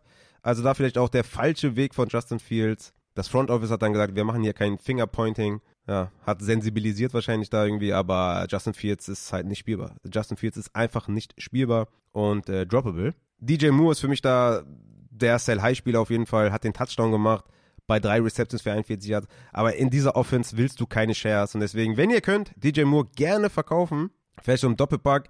DJ Moore und Pacheco, ne, irgendwie so, so ein Low-End Running Back 2 und ein Wide Receiver 3 gegen einen stabilen Running Back 2 oder High-End 2 oder sowas, ja, irgendwie so ein Doppelpack irgendwie verkaufen, weil du willst keine Shares in dieser Offense haben. Coco Matt mit zwei Targets, Thailand kannst du halt auch nicht aufstellen, leider, obwohl das Gamescode eigentlich geschaffen war, um diese Spieler zu spielen. Und auch Running Back. Also du willst eigentlich keine Shares haben von den Bears, ne? Auch Running Back. Es ist halt nur noch ein Two-Man-Committee, immerhin. Ja, es ist kein Three-Man-Committee mehr, sondern Khalil Herbert und Roshan im 50-50-Split. Aber das ist einfach zu wenig, natürlich zu wenig Pace, zu wenig Red Zone-Trips, zu wenig Goal-Line-Attempts und so weiter.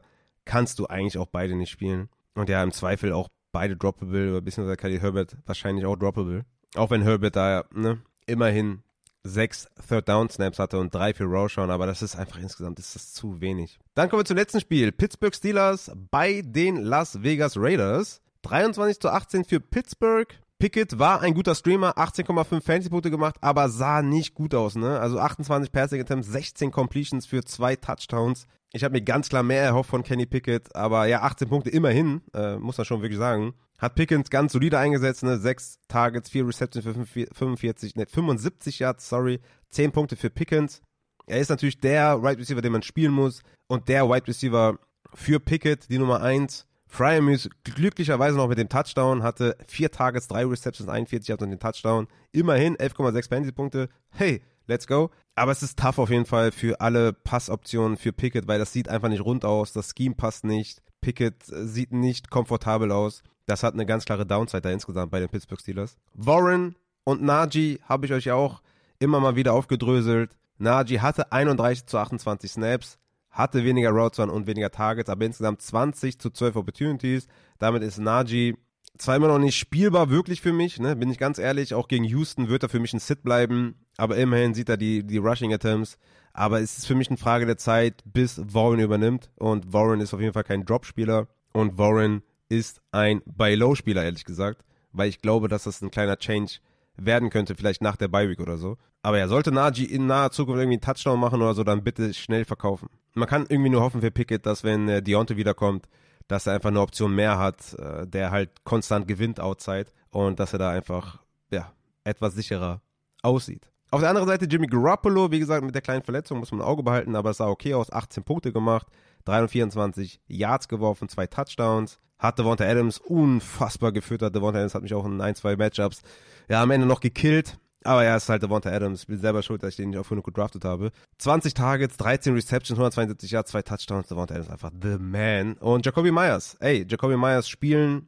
starten, aufstellen, 12 Targets, 7 Receptions, in Woche 1 10 Targets, 9 Receptions, jeweils über 80 Receiving Yards. Bitte aufstellen, bitte spielen. Das sieht auf jeden Fall sustainable aus, das gefällt mir. Ansonsten kannst du niemand anderen spielen in der, äh, zumindest bei den Passempfängern. Josh Jacobs bleibt weiterhin für mich der bei Low Running Back überhaupt. Hatte wieder 22 Opportunities, nur 10 Punkte gemacht. Jetzt in drei Spielen kein Touchdown gemacht bei Low Josh Jacobs. Diese Opportunity, diese Snaps hast du selten in der NFL. Hast du selten im Fantasy. Bei Low Josh Jacobs. Ich kann es euch nur oft genug sagen. Der wird sein Game haben mit dem Touchdown, mit Multiple Touchdowns. Dann kriegst du den nicht mehr bei Low Josh Jacobs. Und wenn du Josh Jacobs hast, verkauf ihn bitte nicht für wenig. Bitte, tu es nicht. Und damit haben wir die Takeaways aus Woche 3 Game by Game durch und wir gehen damit zu den Waferwire Targets für Woche 4. Hier nochmal der Hinweis an alle. Drop or Not. Eine neue Rubrik auf YouTube. Bitte abchecken das Video. Link ist in der Folgenbeschreibung. Lass gerne einen Kommentar, lass gerne ein Like da. Ich bin da auf Community-Fragen eingegangen zu Drop Spielern sind einige, einiges da auf jeden Fall zusammengekommen. Viele, viele Spieler besprochen, Breakdowns gemacht teilweise auch. Also checkt das gerne ab auf YouTube.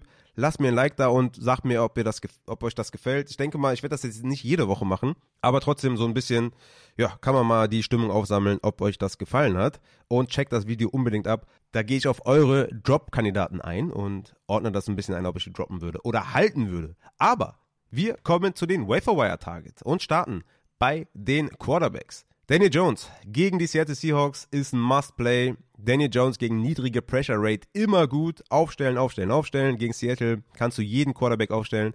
Daniel Jones hatte ja zwei miese Leistungen, aber halt auch eine brachiale Leistung. Und jetzt kommt Seattle genau richtig. Daniel Jones, bitte spielen über Justin Fields zum Beispiel. Dann CJ Stroud gegen die Pittsburgh Steelers. Stroud hat die Passing Attempts, ist Fünfter in Passing Yards per Game, hat 20 Fantasy-Punkte back-to-back. CJ Stroud gegen Pittsburgh ist ein Streamer. Dann Jordan Love gegen die Detroit Lions. Love war jetzt diese Woche gezwungen zu werfen, hatte dabei einige Misses, aber hatte dennoch eine starke Fantasy-Leistung. 259 Yards, 2 Total Touchdowns und 3,9 Rushing-Punkte ohne Touchdown. Und gegen Detroit wird es halt wieder, ja, er wird wieder gezwungen sein zu passen, zu laufen gegebenenfalls. Also Love ist ein ganz klarer Streamer gegen Detroit, keine Frage. Andy Dalton gegen Minnesota. 58 Dropbacks für Andy Dalton, 361 Yards, 24 Fantasy-Punkte.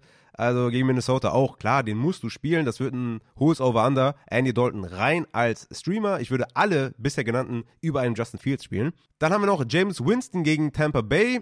Sollte der Quarterback 1 ausfallen, würde ich James Winston spielen. Vielleicht eher so als Low Quarterback 2, aber ich denke trotzdem, dass er eine Leistung da liefern wird gegen Tampa Bay, die jetzt auch nicht die krasseste Defense überhaupt haben. Russell Wilson bei den Chicago Bears, 15 Punkte gegen Miami, 306 Yards und den Touchdown. Ich finde, das war solide, war okay.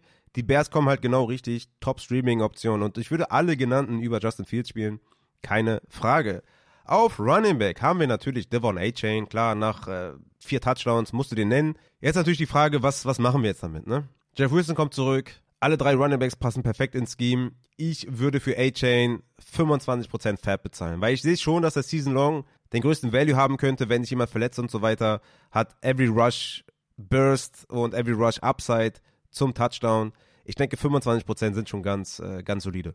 Dann Ezekiel Elliott, 5 bis 10% würde ich da bieten. Stevenson mit Season Low Snaps. Habe ich euch ja eben bei den Things to Watch dargestellt. Man muss den Trend beachten oder im Auge behalten bei Elliott, aber das sah echt in Ordnung aus. 100% Two-Minute-Real-Action auch. Also das ist sogar vielleicht Standalone-Value.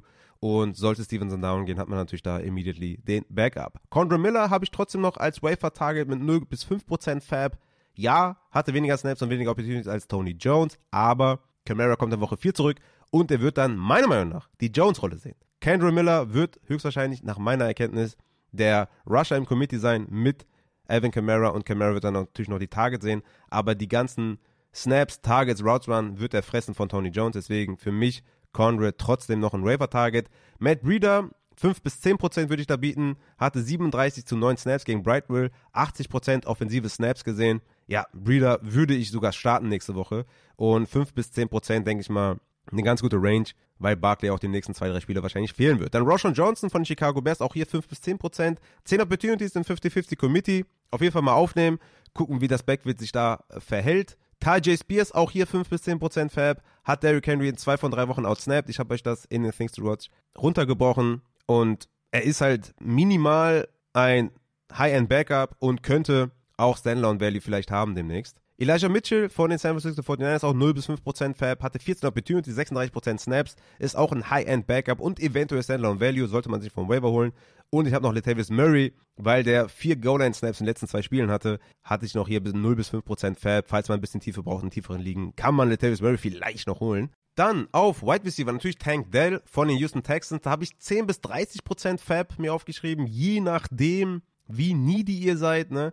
Ich habe da zum Beispiel auf Instagram auch ein Video zu gemacht, was man alles beachten muss beim Fab bieten. Zweite Woche in Folge, die meisten Targets aller Receiver. Das sah einfach gut aus bisher. Er hat viel Boom mit in seinem Spiel. 10 bis 30 Prozent würde ich da ausgeben. Quentin Johnston, Season Long, habe ich auch mit 10 bis 30 Prozent Fab deklariert. Wird natürlich in Sachen Snaps mehr sehen, aber es wird noch seine Zeit brauchen als Fulltime Wide Receiver. Und kurzfristig hätte ich lieber Joshua Palmer, weil der 100% der Snaps gesehen hat, als Mike Williams out war. Und Palmer hatte 10,7 Fantasy Point im Schnitt, wenn Mike Williams out war. Also das auf jeden Fall auch beachten. Adam Thielen habe ich 10 bis 20% Fab mir aufgeschrieben. In allen Spielen über 90% Routes Run. 9 und 14 Tage in den letzten zwei Spielen. Das ist super. Und das Schedule ist hervorragend. Jaden Reed von den Green Bay Packers habe ich mit 10% Fab. Ohne Watson 70% Snaps und 20% Target Share in den ersten drei Spielen. Ist halt die Frage, was passiert, wenn Watson wiederkommt. Aber Top-Talent auf jeden Fall. Besser als ich dachte. Josh Downs habe ich noch aufgeschrieben. 89%, 89% Slot-Usage gehabt. 19% Target Share in den ersten drei Spielen. Ne? Ist vielleicht ein bisschen wenig Upside insgesamt in dem Team auch, aber Josh Downs sollte man sich holen für ein bisschen Tiefe. Wandale Robinson von den New York Giants, 0 bis 5% Fab. 5 Targets bei 8 Routes Run ist überragend. Mal schauen, ob das besser wird. Ähm, je fitter er ist, desto mehr Routen, vielleicht Snaps, könnte ein Stash sein. DJ Chark, solange Mingo ausfällt, kann man Chark flexen. 97% Routes Run und 20% Target Share. 11 Targets gesehen. Kann man reinschmeißen bei dem Schedule. Und Marvin Mims als Stash noch deklariert. Ist halt verdammt gut, aber halt leider auch der Wide Receiver 4 im Team. Auf Tight End habe ich Luke Musgrave natürlich in allen drei Spielen über 80% Routes Run. In Sachen Target Share Season High mit 19% gehabt. 4, 3 und 8 Tages in den ersten drei Spielen. Ist auf jeden Fall streamable. Sam Laporta ist, glaube ich, auch nicht mehr da. Ne? 17%, 18% und 35% Target Share bei 80% Routes Run. Ey, Junge, der liefert einfach richtig ab. Jake Ferguson musst du auch holen, denke ich mal, in diesem Titan Landscape. Ist ein gutes Talent, sieht die Routen, läuft die Snaps oder sieht die Snaps und läuft die Routen besser so rum. Und ja, must play auf jeden Fall. Kylan Granson von den Colts, Titan 1 der Colts halt, 16 Tages in drei Spielen, ist sogar von der Usage her gar nicht so schlecht, aber ist natürlich von der Production her bisher nicht so geil gewesen. Aber streaming-wise kann man das auf jeden Fall mal aufstellen. Und damit sind wir am Ende dieser Folge angelangt, meine lieben Fantasy-Football-Freunde. Ich hoffe, es hat euch gefallen. Checkt gerne Patreon ab für die Weekly Rankings und natürlich auch für Raffas heutige Defense. Morgen dann im Injury Report. Ja, vielen Dank für den Support. Die einzelnen Themen sind in der Videobeschreibung. Things to watch, Injury Report, Takeaways, Game by Game und Waferwire Targets. Checkt das Video auf YouTube ab gerne zu den Drop-Spielern. Lasst ein Like da, lasst einen Kommentar und abonniert gerne auf YouTube. Da kommt in Zukunft häufiger mal Folgen. Da kommt auch jeden Samstag eine Folge zu den Community Startsits, die ihr auch, ne, ihr könnt da gerne in den Discord kommen und bei YouTube Startsits kann jeder, der im Discord ist, eine Frage stellen. Und in diesem Sinne würde ich sagen, wir hören uns dann am Donnerstag zum Thursday Night Football Game und wünsche euch bis dahin noch eine schöne Woche, gute Waiver Targets und ich bin dann erstmal raus. Vielen, vielen Dank für den Support bis hierhin an Matze und mich. Wie gesagt, geht in die DMs bei Matze und lasst einen, lasst einen Gruß da. Und mit den schönen Worten möchte ich auch abschließen. Ich bin raus, meine lieben Fantasy-Freunde. Hau rein!